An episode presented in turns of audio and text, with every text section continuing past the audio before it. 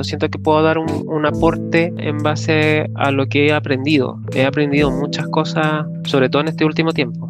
Me empecé a dar cuenta que uno tiene que tomarse el, poder desde la política. Como que en el país está hecho por ciertos poderes. Hay un poder que es el poder económico, hay otro que es el poder político y hay otro poder como el poder social, por decirlo de alguna forma. Y siento que el poder político con el poder económico son los que más le han hecho daño a la sociedad en Chile. Con este sistema neoliberal que tenemos, le ha hecho un daño súper grande al país porque ha hecho crecer las desigualdades de una forma impresionante.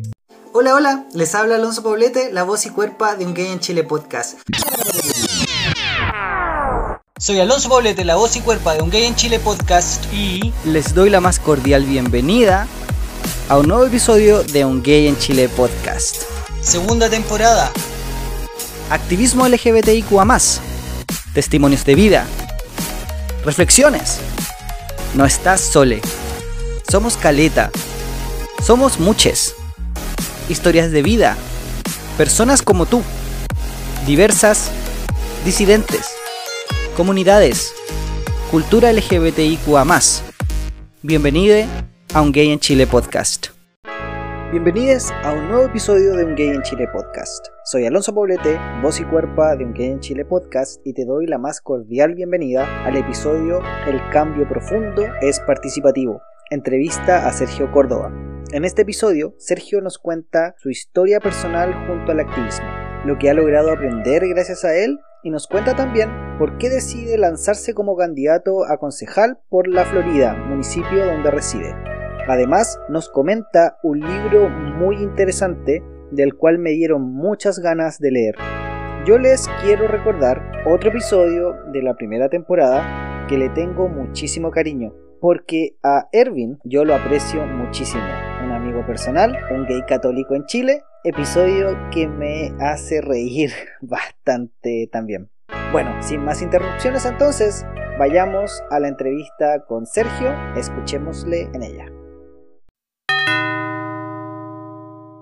Hola, hola, el día de hoy como siempre les tengo un excelentísimo invitado. Él es hombre gay, 37 años, de la Florida, tiene un perrito, Teo, más fiel de la vida, activista LGBTIQA desde el 2014. Su pasión es el teatro, también es parte del Frente Amplio, coordinador del Frente de Disidencias Sexuales y de Género del Distrito 12 y candidato a concejal por la Comuna de la Florida. Bienvenido a Un Gay en Chile, Sergio Córdoba. ¿Cómo estás? Bien, ¿y tú? Muy bien, aquí eh, nervioso con esta entrevista. Ay, no, pero estoy nervioso. Imagínate que estuviésemos conversando como hemos conversado muchas veces. Porque yo a Sergio, a diferencia de otras personas, lo conozco en persona. Hemos, nos hemos visto bastantes veces, no sé cuántas veces nos habremos topado en la vida, pero. Varias. dime. La última vez fue, la última vez que nos vimos fue en un en una charla que hiciste en el Hospital de la Florida. Wow, o sea, harto tiempo. Hace harto tiempo. hace harto tiempo ya, hace harto tiempo. Que fue la Amanda Jofre también. Vale. Nos conocimos a través del activismo. Eh, y bueno, y tremenda presentación en todo caso, Sergio. ¿Por qué no nos cuentas y cuentas a los auditores más de ti? ¿Quién es Sergio Córdoba? Bueno, Sergio Córdoba es un hombre muy multifacético. He hecho de todo un poco en la vida, la verdad. He pasado por varias cosas. De hecho, mi mamá hace unas par de semanas nos ríamos porque de verdad que he hecho, se me ha ocurrido hacer de todo y he hecho de todo. Bueno, tengo 37 años, soy de la Florida, vivo aquí hace muchos años, desde los 9 años aproximadamente. Nací en Santiago Centro, soy productor audiovisual, egresado de producción audiovisual, soy técnico en administración, Pertenezco al Frente Amplio, específicamente a una organización política que se llama Fuerza Común, que fue fundada, ¿cierto?, por Fernando Atria y que nació en base al estallido social. De ahí empecé como este camino en la política y anteriormente lo había hecho ya siendo parte como desde Fundación Iguales desde el 2014 como activista LGTBI, luchando por los derechos humanos de las disidencias sexuales y de género He sido actor, participé en un taller de teatro hace muchos años, estudiantil en el cual hicimos dos obras de teatro muy, muy bonitas. La primera fue La Remolienda y la segunda fue Lo que nunca dijeron Romeo y Julieta antes de morir. Y actualmente, bueno, ahora también entro a estudiar teatro en la UNIAC. Creo que es como, sí, es como el, la deuda pendiente que tengo. Como estudiar lo que realmente a mí me apasiona y lo que me gusta que es actuar. O sea, podemos decir que Sergio, eres un generalista. Te gusta explorar o meterte como en varias cosas de todo un poquito. Sergio, y bueno, como contaba yo anteriormente, a nosotros nos unió el camino del activismo y me gustaría que nos contaras la historia de cómo llega Sergio, cómo llegas tú a el activismo y en especial el activismo LGBT o LGBTIQA o de disidencias sexuales. ¿Por qué te llamó la atención ese activismo y no otro?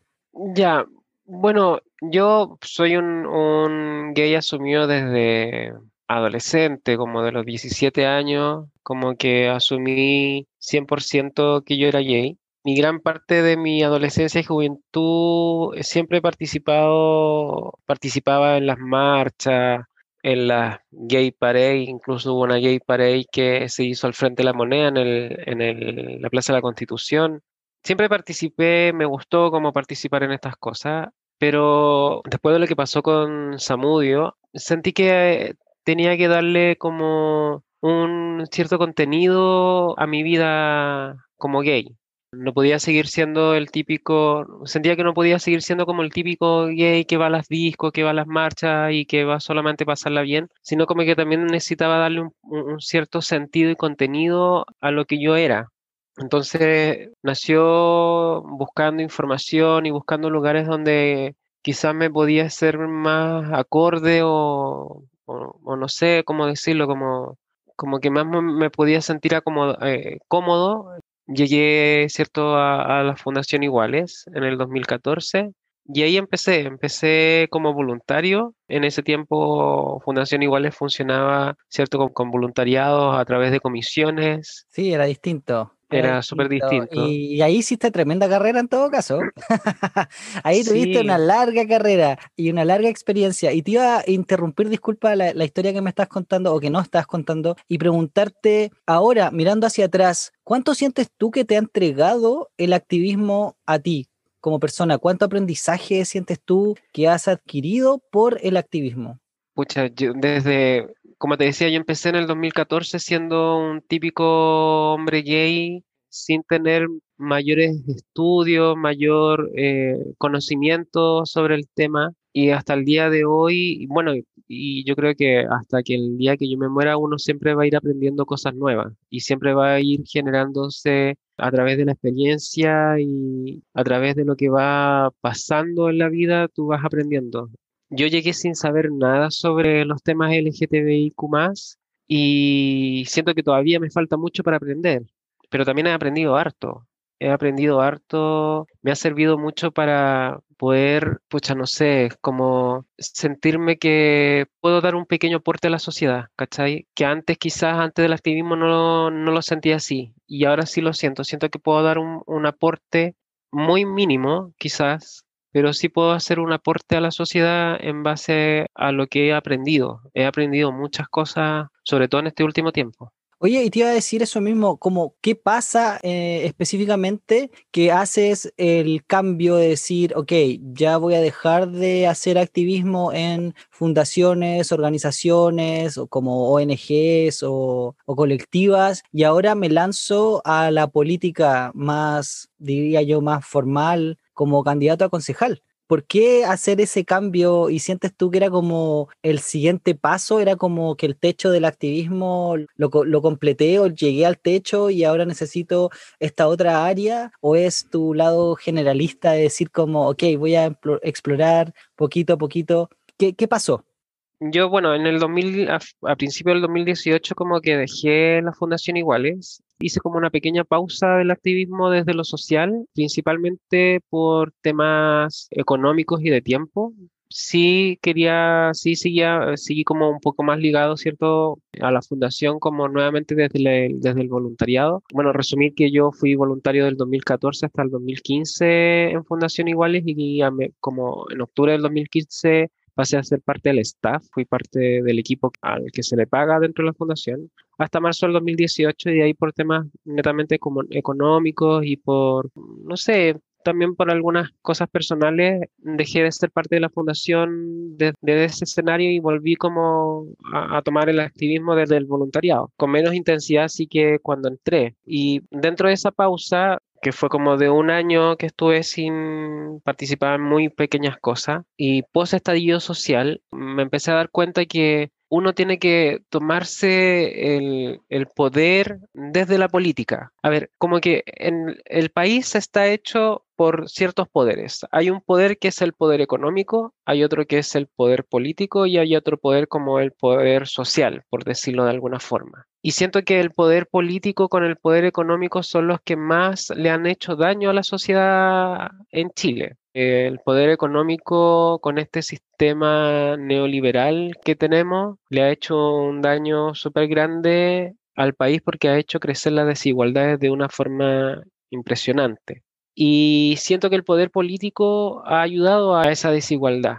Y yo siendo como un ciudadano común y corriente y siendo un hombre gay, creo que tenía que hacerme parte de este cambio. Y ese cambio tenía que hacerlo desde la política porque socialmente, si bien se pueden lograr cosas, si no te tomáis como el tiempo de hacerlo también quizás más profundamente desde la política, el cambio nunca lo vas a lograr o no lo vas a lograr al 100%. Entonces, de ahí nació como esta idea de hay que hacer más, hay que hacer mucho más y quizás ese más hay que hacerlo desde la política.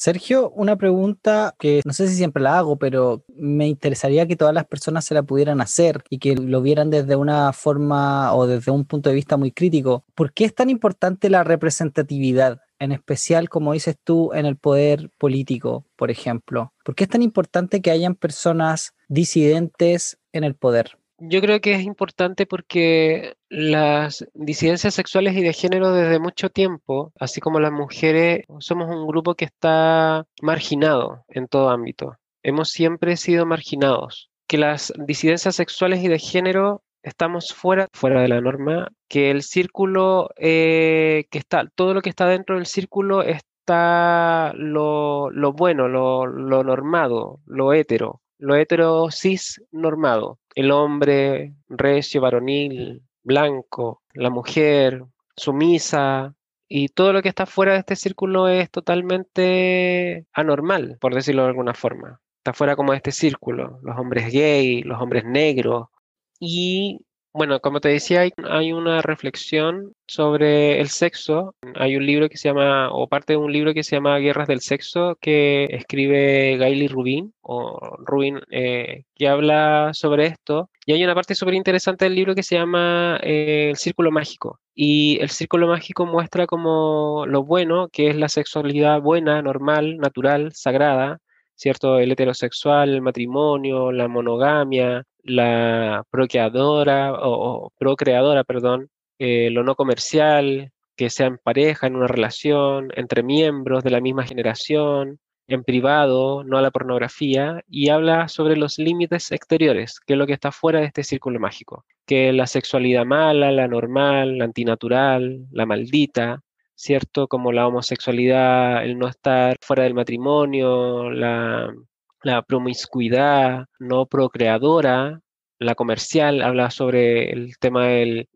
sexo sexual, la pornografía que está fuera de este círculo, lo público. Entonces, como que de cierta forma este círculo mágico, si nosotros lo vemos ahora reflejado, nosotros también estamos, somos parte de este círculo mágico y estamos fuera, seguimos estando fuera, porque hasta el día de hoy todavía existe esta heteronormalidad patriarcal que existe actualmente y que nosotros estamos, quedamos afuera, quedamos afuera de, esta línea, porque también existe como una línea del sexo bueno y el sexo malo el sexo bueno es lo normal y lo natural, y el sexo malo es lo anormal y antinatural. Y dentro de este camino, ¿cierto? Esto, de esta línea, el travestismo, los transexuales, los fetichistas, el sadomasoquismo y las personas que buscan o se relacionan sexualmente por dinero están al final del camino.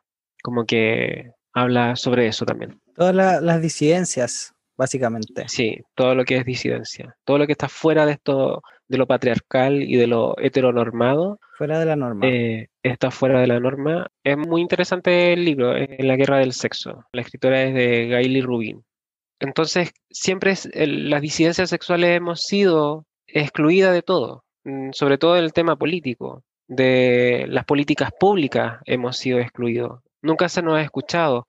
Qué rico sería ver a una diputada trans en el Senado, ¿cierto? En la Cámara, legislando políticas para las personas trans. ¿Por qué no ver a un hombre trans? ¿Por qué no ver a un hombre gay hablando y formando políticas públicas para las disidencias sexuales y de género? ¿Se entiende por qué los hombres heterosexuales cisgénero son los únicos que pueden tener esta labor? ¿Por qué no nosotros?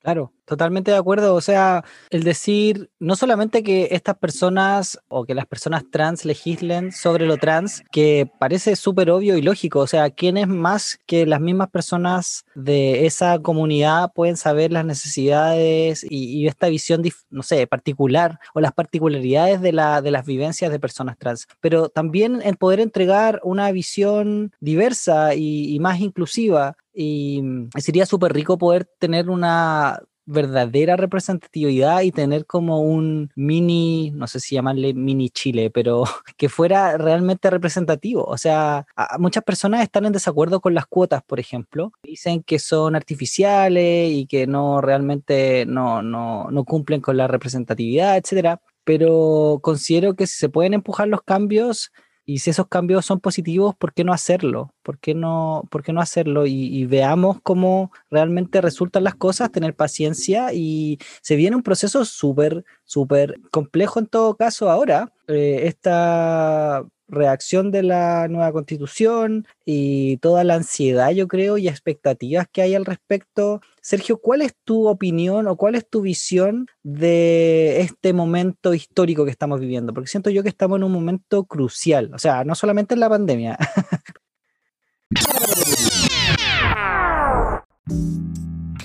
Me gustaría hacer un pequeño paréntesis y contarles que estas entrevistas no son una casualidad. En este momento, Chile está viviendo cambios muy significativos, lo cual permite ver una tremenda proliferación de activismo. Nos hemos dado cuenta que sin nosotros nunca más, que no tenemos que pedir permiso ni pedir con timidez que nuestras voces sean escuchadas. Tenemos que saber que si no lo hacemos, nadie nos asegurará estos espacios, al menos que nosotros los tomemos y si no existen, los creamos. Hoy algo que me encanta es ver todas esas cuentas de Instagram con candidatos, en especial a concejales o convencionales constituyentes, muchísimas y todes LGBTIQA+, bien diverses también, de pueblos originarios, en situación de discapacidad, algunas súper jóvenes, otras personas mayores. Tengo mucha esperanza en la gente que hoy vive en este pedacito de tierra. Creo que podemos estar orgullosos de que si estamos haciendo cosas para cambiar, para mejorar esto.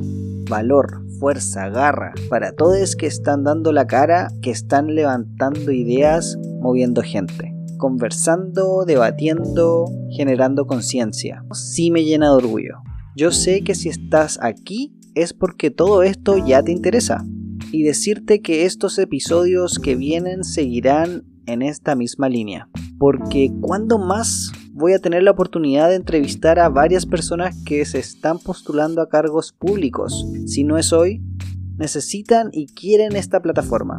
Y espero yo esta les sirva a ustedes también. Y que noten que no necesitan ser extraordinarias, solo las ganas y compromiso de querer hacer las cosas bien y mejor de lo que están. Que este nuevo Chile sea mejor que el anterior. Y cambiando de tema, quiero compartirles un pedacito de una entrevista memorable. Creo en ella puedo mostrar mi lado más lúdico y conversar en confianza temas que no conocía de mi amigo Erwin. En Un gay católico en Chile entrevista a Erwin Bachman. Erwin fue sacerdote y nos cuenta en este episodio cómo descubre y vive su homosexualidad y cómo luego de hechos condenables de la Iglesia Católica decide marcharse y vivir su religión fuera de la iglesia. Escuchemos entonces un pedacito a Erwin y nuestra conversación.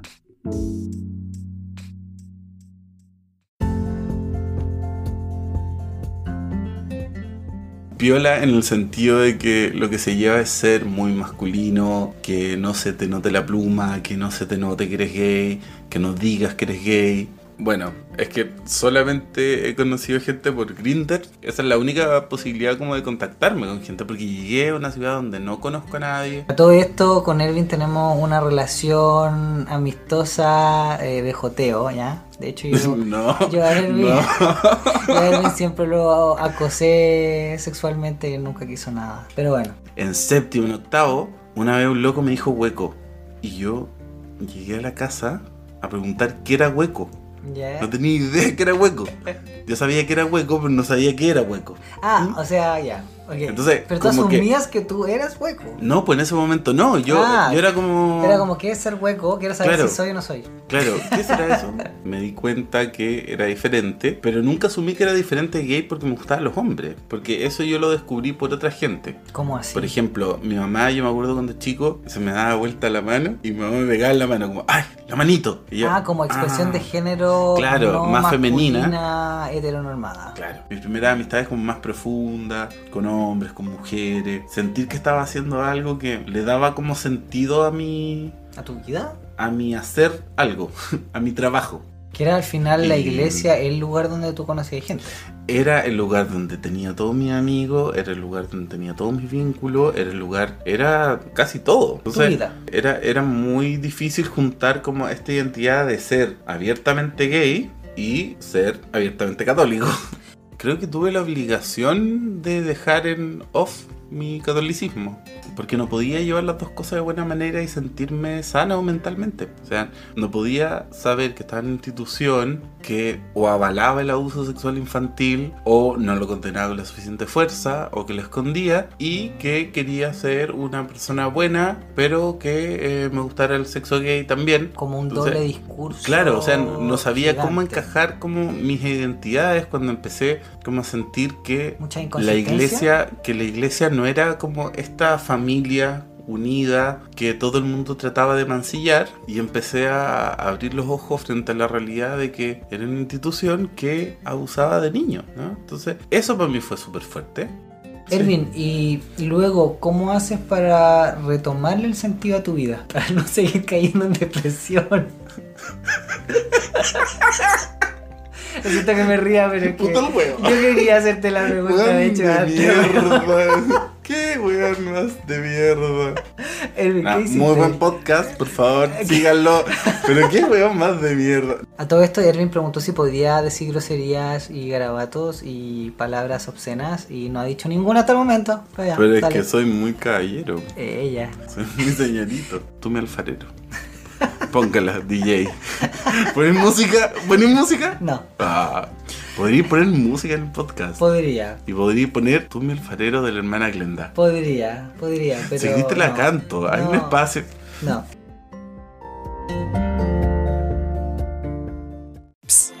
yo sé que estás aún escuchando. Entonces, ¿me puedes ayudar compartiendo este episodio?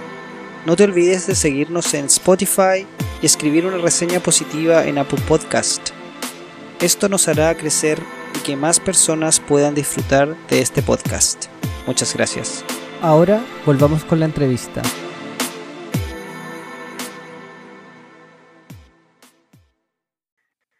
Estamos en un momento histórico. ¿Qué piensas tú es crucial o clave que pase para poder realmente mejorar como sociedad y como país? me gustaría saber tu opinión respecto al proceso que estamos viviendo de crear una nueva constitución. ¿Qué crees tú es necesario para que este proceso tenga un buen resultado y no simplemente quedemos, entre comillas, igual que antes? Yo creo que lo principal es como hacer la invitación a la gente que se vincule a esto. Yo creo que si no hay una vinculación de verdad desde las personas hacia este proceso, creo que vamos a quedar en lo mismo. Y aquí creo que es algo que es súper importante y es una deuda que tiene como el poder político con la ciudadanía, es escuchar a la ciudadanía. Para que esta nueva constitución sea un reflejo de, de lo que realmente le interesa a la gente, que es un cambio profundo, tiene que ser participativo. Si no hay una participación, si realmente estas personas quienes sean candidatos y candidatas y, después sean electos y electas no congregan a las personas para poder hablar sobre esta nueva constitución, sobre este cambio que necesitamos que sea de forma profunda, no tiene ningún sentido. Es un deber de todos los candidatos y candidatas, es un deber primordial poder hacer cercano a la ciudadanía. Esto tiene que ser participativo, tienen que todos participar de alguna u otra forma muy abogados constitucionalistas pueden ser, pero esto tiene que salir desde la ciudadanía, tiene que salir desde la gente. Si no participa la gente, no tiene ningún sentido hacer todo este proceso. Muy de acuerdo, Sergio, totalmente. O sea, creo que es una, responsabilidad que se olvida, la representatividad y eh, realmente ser eh, esa persona que recoge lo que la ciudadanía que tú estás representando necesita, pide y quiere.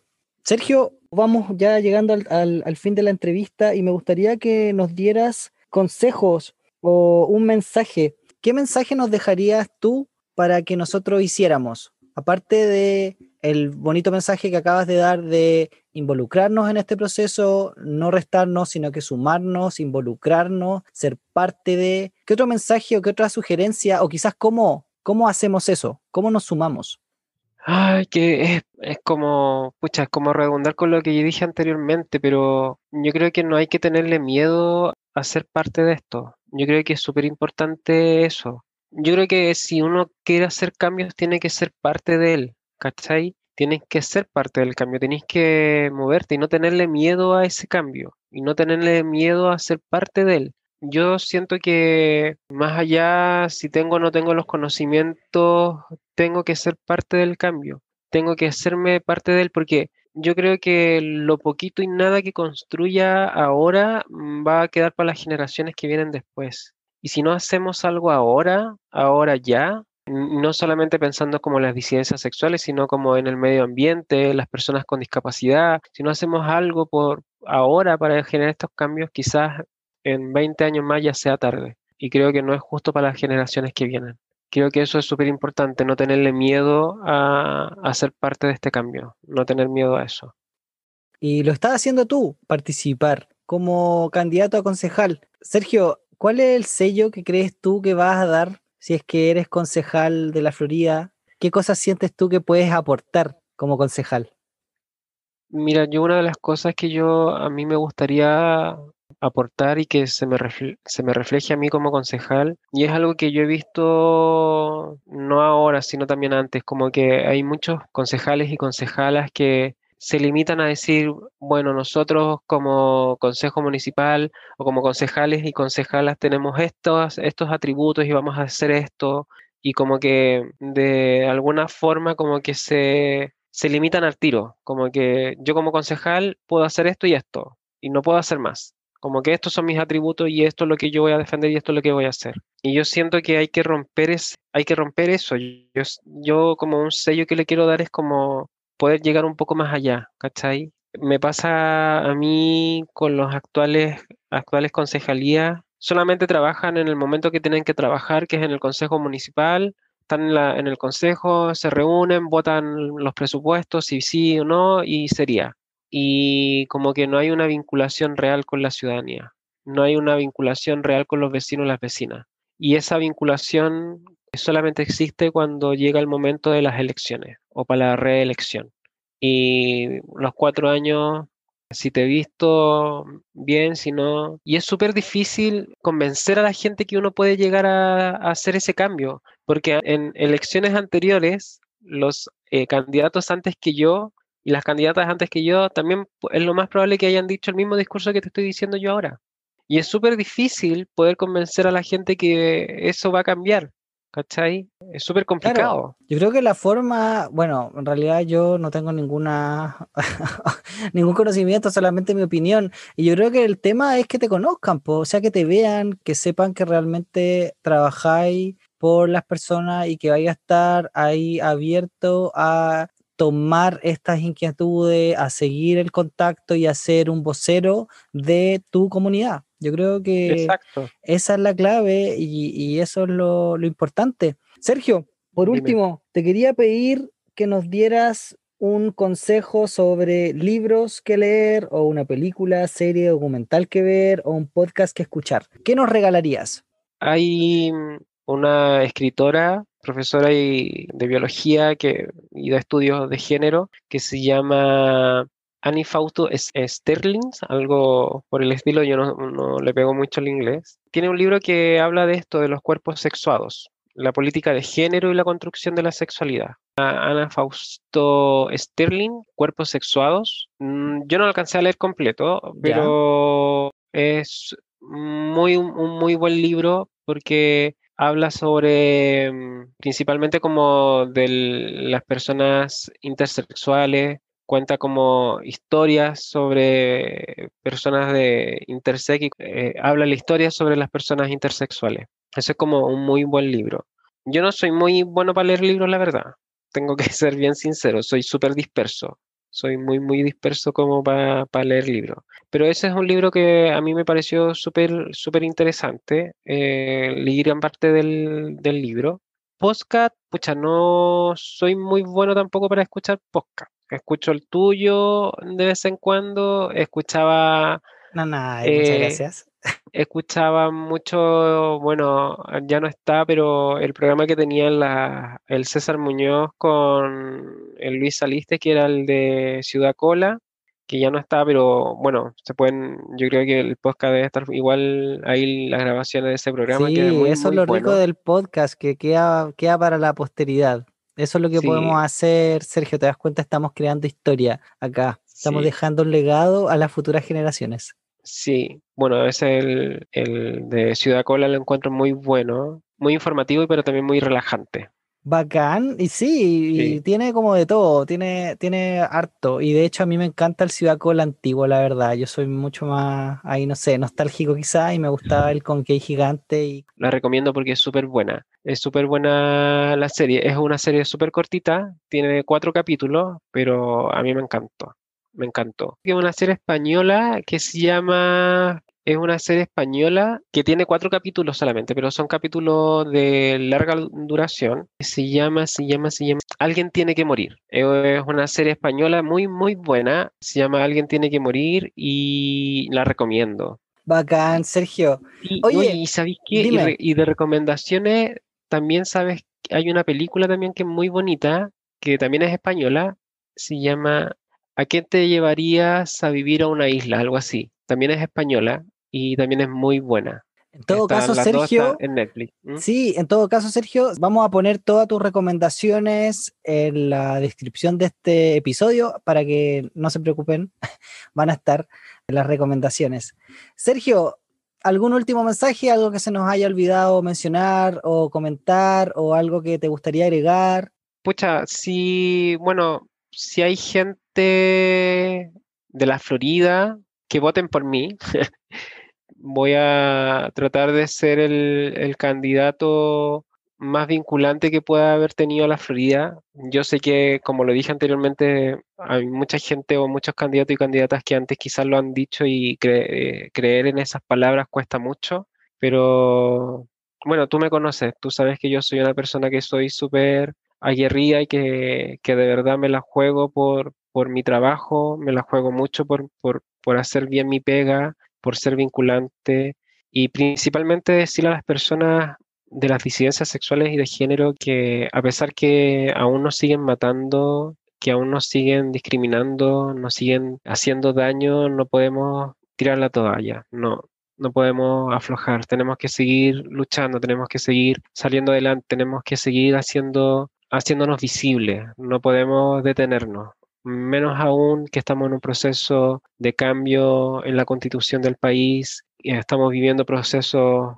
muy, muy importantes y la gente que está en contra de nosotros está muy fuerte atacándonos y nosotros no podemos dejarnos estar. Tenemos que salir a la calle, tenemos que salir. Yo el año pasado lamentablemente no hubo marcha de las disidencias sexuales, no hubo marcha gay, participé en una marcha feminista acá en la Florida hace una, dos meses atrás y yo no me quiero declarar feminista porque creo que es algo muy, muy particular de, de las mujeres. Yo apoyo siempre la causa de, la, de las mujeres del feminismo y voy a estar ahí siempre con ellas. y salí a marchar con ellas. Pero yo desde mm, un rinconcito caminando, no solamente marché apoyando a ellas, sino también marché por lo que no habíamos podido marchar en el orgullo. Marché por toda la gente, por todas las personas que han muerto en este último tiempo. La pareja gay que falleció en la cisterna, que los mataron en su propio departamento. Por la Nicole, que hasta el día de hoy todavía no se sabe y no hay justicia por Nicole Saavedra.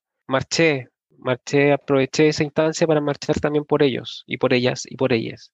Y hay que hacerlo, hay que salir adelante, hay que, hay que seguir luchando, hay que seguir peleando, no hay que dejarnos estar, aunque no, lamentablemente nos sigan matando a nuestra comunidad, no hay que tener miedo, hay que seguir peleando y hay que seguir luchando de alguna forma, no detenerse en eso. Exactamente, hay que seguir haciéndolo porque si no lo hacemos nosotros, ¿quién? Así de, así de simple. Sergio, te quiero agradecer tus palabras, tu tiempo. Muchas gracias por haber querido compartir con nosotros tu experiencia, tu historia y por dejarnos conocerte un poquito más.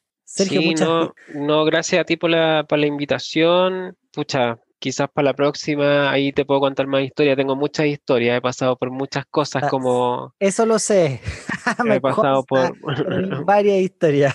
Tengo muchas historias desde que fui evangélico. Uff, la he ah, hecho toda. No, pero viste, te, te perdiste nos perdimos la historia de que era evangélico. vamos a tener que tener un segundo, una segunda entrevista entonces. Sí, por eso te decía, por eso el, otro día me reía con mi mamá porque mi mamá me dice, hay hecho de todo, hay pasado por la iglesia evangélica y, pero... Wow. Ah, no.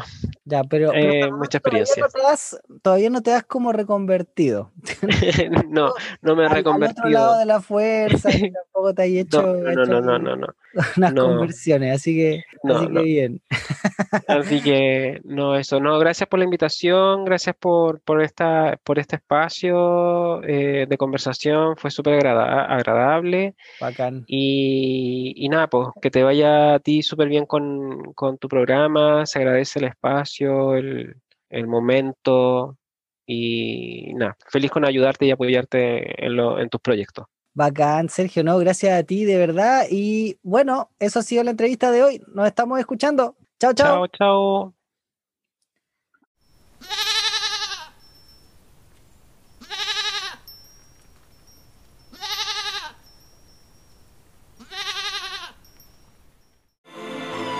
Cabres, Creo que como conclusión, simplemente dejar en claro que el hacer, hacer cosas, es una de las mejores formas de aprender.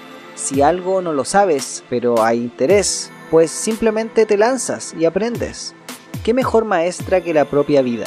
Quiero también repetir a las dos autoras que Sergio nos recomendó y como él nos dijo que no le pega mucho al inglés, yo cabres les voy a ayudar. Cuando ustedes tengan este problema, no sepan cómo pronunciar el nombre de algún autor o autora, simplemente vayan a Google o vayan a, por ejemplo, forbo.com, f o r v o.com, un banco de pronunciación de varios idiomas. Yo les busqué y encontré a Anne Foster Sterling y a Gail S. Rubin.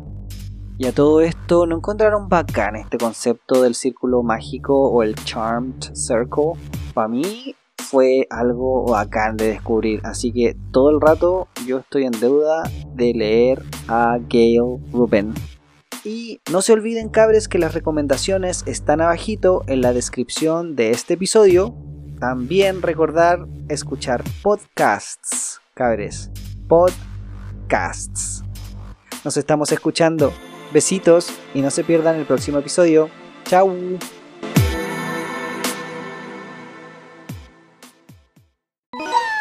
En el próximo episodio. Siempre lo que nos motiva es la propia eh, experiencia en cuanto a vulneraciones por ser gay, lesbiana, bisexual, trans, intersexo, sexual, eh, no binario, no binaria o no binaria. Y mm, creo que es cuando, en un momento de la vida en que uno decide transformar esa situación, resignificarla primero para uno mismo y después querer cambiarla no tan solo para uno o una, sino que para el resto de la sociedad. Se toma cierta conciencia colectiva, creo yo, en querer cambiar la situación desfavorable de la comunidad a la que uno pertenece. Cuando uno toma eh, identidad de comunidad, de colectividad y quiere mejorar esa situación. Yo creo que he vivido menos discriminación que otras personas, pero no, haciendo las salvedades creo yo en cuanto a diferencias conceptuales, que discriminación se entiende en general desde el derecho internacional como la restricción o la negación y la vulneración de derechos, es decir, cuando no me dejan acceder a alguno de los derechos que están reconocidos por estándares o tratados internacionales, tales como la educación, la salud, la seguridad social, ciertos derechos civiles como a votar o a, a tener familia, por ejemplo, o a que se reconozca mi identidad de género, Em, eso es discriminación, cuando no me dejan acceder. Después desde las ciencias sociales he trabajado un concepto de microdiscriminación, si se quiere, de discriminación social, cuando ya no ocurre de tipo institucional como la primera, sino que cuando en mi vida cotidiana se me excluye de ciertas instancias, ya sea amigos, eh, colegios, fiestas, lo que sea, o participación a veces social, por ejemplo, por mi orientación sexual o identidad de género, o mi expresión de género también. Y luego ya tenemos la, el acoso o hostigamiento, que es el, sobre todo la, violencia verbal, que también se suele llamar. Cuando se me hostiga verbalmente se me molesta todo el tiempo hasta generarme un ambiente psicológico muy hostil que lleva a mucha gente a depresión, inclusive a intentos de suicidio y a consumaciones de suicidio en los peores casos, sobre todo en, la adolescencia. Y después está la violencia física directa. Creo que son las principales vulneraciones, cómo podemos dividir las vulneraciones que sufren las comunidades LGBT y más en Chile y en el mundo. Viví eh, bullying escolar cuando estaba en la enseñanza básica no lo compartí nunca, pero sí me llevó a, estados emocionales muy complicados con 12, 13 años, con depresión más o menos muy fuerte y con el momento en que uno llega inclusive a, odiar un poco su vida o estar en esta contradicción de, no ser aceptado, de tengo algo mal, algo estoy haciendo mal. Creo que tuve algunos periodos bastante oscuros de, mi vida preadolescente y adolescente. Eh, pero después de eso en, la, en el liceo ni en la universidad fue muy distinto entre estudiar antropología, que es una carrera muy muy libre, creo, donde la diversidad humana en general se promueve mucho y se respeta mucho. Y ese es el contexto en el que me lleva a eh, interesarme y a finalmente participar en el activismo de diversidad sexual y de género. Cuando, como decía, las propias experiencias de vulneración, experiencias de, sufrimiento eh, en función de mi orientación sexual y mi expresión de género, me hicieron ver que esto le pasa a mucha gente más y que es una situación que nadie se merece y que por lo tanto hay que combatir sabiendo que en Chile, según los datos del propio Ministerio de Desarrollo Social y de la encuesta CACEN, que después fueron utilizados para realizar la última versión del índice de Gini el año 2018, en el que se incluyó Chile, donde aparecemos como el séptimo país más desigual del mundo, que significa que el 10% de la población más rico concentra hasta el 50% de la riqueza y tan solo el 1% más rico hasta un tercio o 33% de la riqueza, que es el producto del trabajo de todas las personas que viven y trabajan en Chile. Según el dinero con el que nazco, nace mi familia, se perpetúa casi toda mi existencia en, el país. Eso es algo que pasa en Chile, al, al cual llevó este gran neoliberalismo que privilegió, haciendo recordando recién a, los indicadores macroeconómicos, que ha beneficiado principalmente a la gran empresa, que ni siquiera es la que genera más empleo en Chile, porque la mayoría de los empleos los generan las pymes.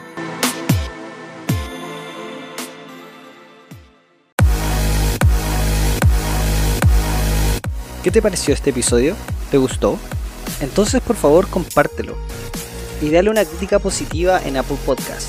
Síguenos en Spotify y si quieres ser parte del equipo Un Gay en Chile podcast, o darme una entrevista, o participar y colaborar, como tú quieras, sígueme en Instagram, Un Gay en Chile podcast, Facebook, Un Gay en Chile podcast, Twitter y TikTok. Nos estamos escuchando. Besos. Chao, chao.